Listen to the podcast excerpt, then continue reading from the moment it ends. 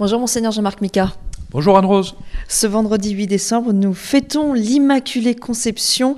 Euh, nous sommes en fait euh, à Lourdes et nous sommes en, fait dans toute l'Église. Alors, eh bien, c'est le sujet qui va occuper notre entretien hebdomadaire, évidemment.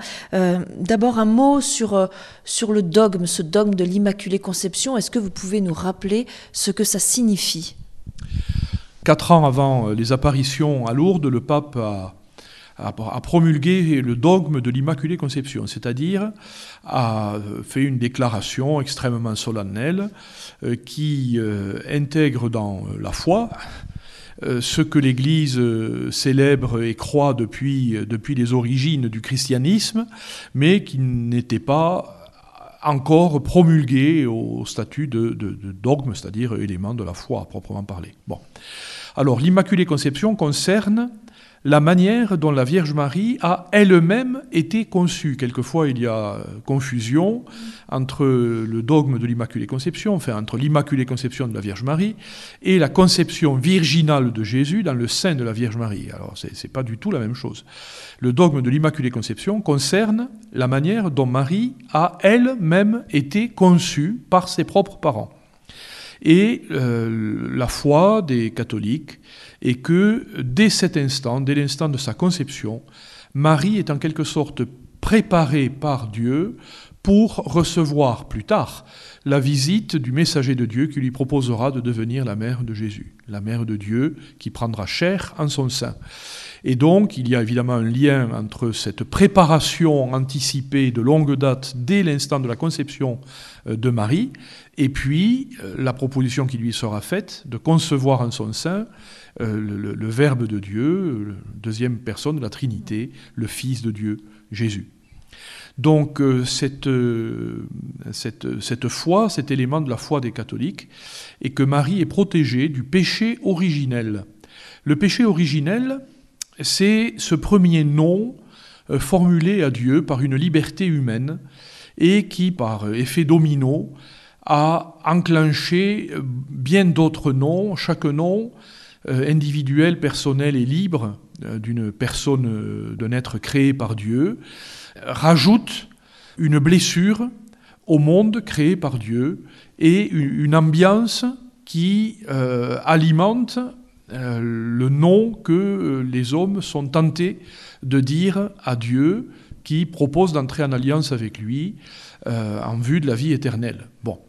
Et donc, l'Immaculée Conception, ça veut dire que dès sa conception, Marie est protégée de cette ambiance qui conduit à dire non alors que chacun de nous, ce n'est pas le cas, euh, alors que nous ne sommes responsables encore personnellement d'aucun péché à proprement parler, nous naissons dans un monde marqué par le péché et une atmosphère qui porte à dire non à Dieu le jour où notre liberté s'éveille et où on est euh, capable de dire oui ou de dire non.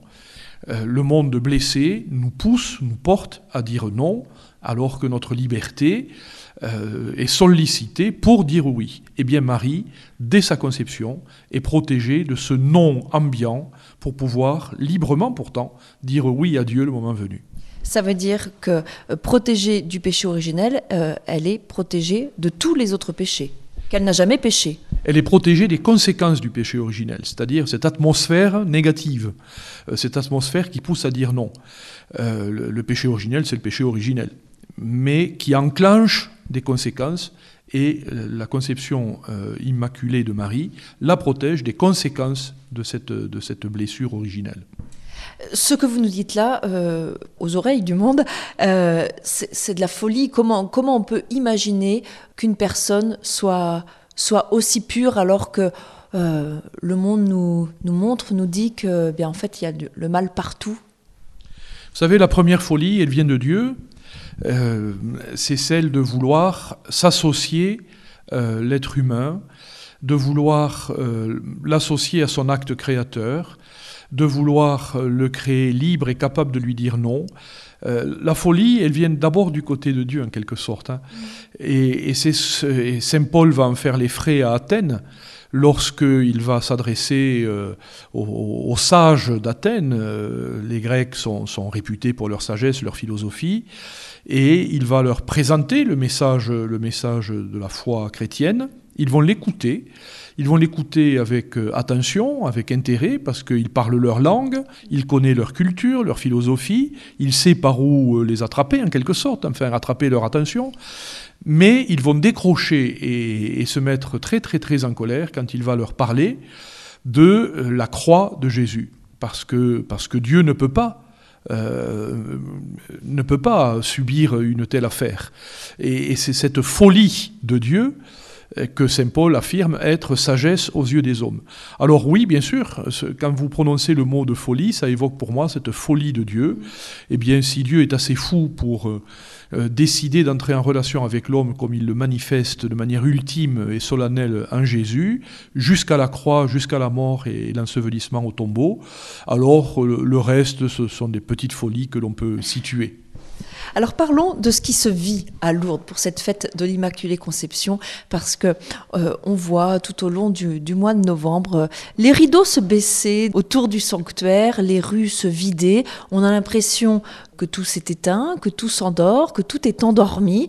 Et puis, et puis, il y a la fête de l'Immaculée Conception qui arrive. Et là, tout d'un coup, plein de pèlerins avec euh, leur, leur cierge. on a l'impression que voilà, ça, réveille Lourdes et ça réveille le monde, cette fête. C'est incroyable comme elle, elle, euh, elle, suscite, elle suscite vraiment un élan, une ferveur.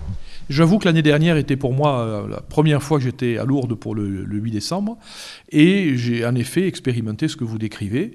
Euh, je connaissais Lourdes l'hiver pour, pour y être venu par moi-même comme ça, mais à d'autres dates, et en effet avoir expérimenté les rideaux fermés et le reste.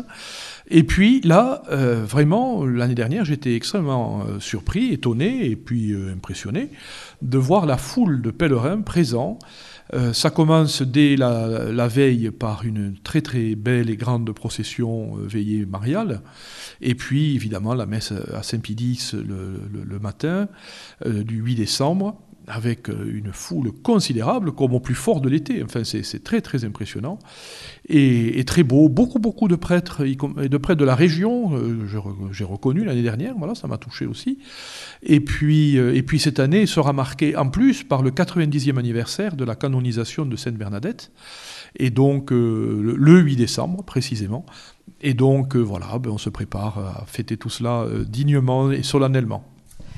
Un dernier mot, si vous voulez bien, Monseigneur Mika, sur euh, cette fête de l'Immaculée Conception qui, euh, qui arrive pendant le temps de l'Avent. Et ça, c'est peut-être aussi euh, quelque chose à, souligner. Comment la Vierge Marie peut-elle nous aider, nous accompagner pendant ce temps de l'Avent et préparer nos cœurs à être un peu plus, un peu plus propres?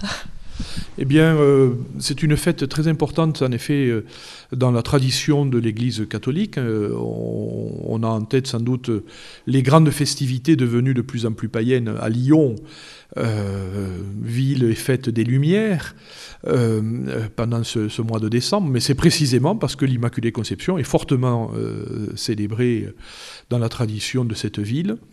Alors, ben, pour nous, dans l'Église catholique, le temps de l'Avent est un temps de désir, de préparation, d'attente, euh, de double attente, à la fois attente de la célébration de la Nativité, dont on fête l'anniversaire, bon, la Nativité de Jésus, et, donc Marie a évidemment un rôle éminent dans cette attente-là.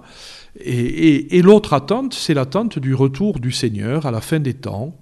Et les textes de la liturgie que l'on lit en ces, jours-ci, euh, qui, précède le premier dimanche de l'Avent, tourne nos regards vers ce qui se passera à la fin des temps précisément, où le Seigneur est désiré, viens Seigneur Jésus, ce sont les derniers mots euh, de, la Bible à la fin du livre de l'Apocalypse, c'est ce que nous chantons à l'anamnèse à chaque Eucharistie.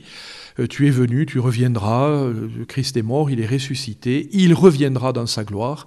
Et donc l'Église est en, en, en posture de désir et d'attente permanente que l'Avent, chaque année, vienne nous, nous, nous rappeler. nous sommes comme les vierges, appelés à être comme les vierges sages de l'Évangile, à avoir de l'huile de réserve pour être en état de veille, d'attente et de désir. Et Marie est la figure éminente qui, euh, qui est pour nous modèle de cela, évidemment. Merci beaucoup, Monseigneur Micard. On vous retrouve la semaine prochaine pour un nouvel entretien. Avec grand plaisir. Très belle semaine à tous.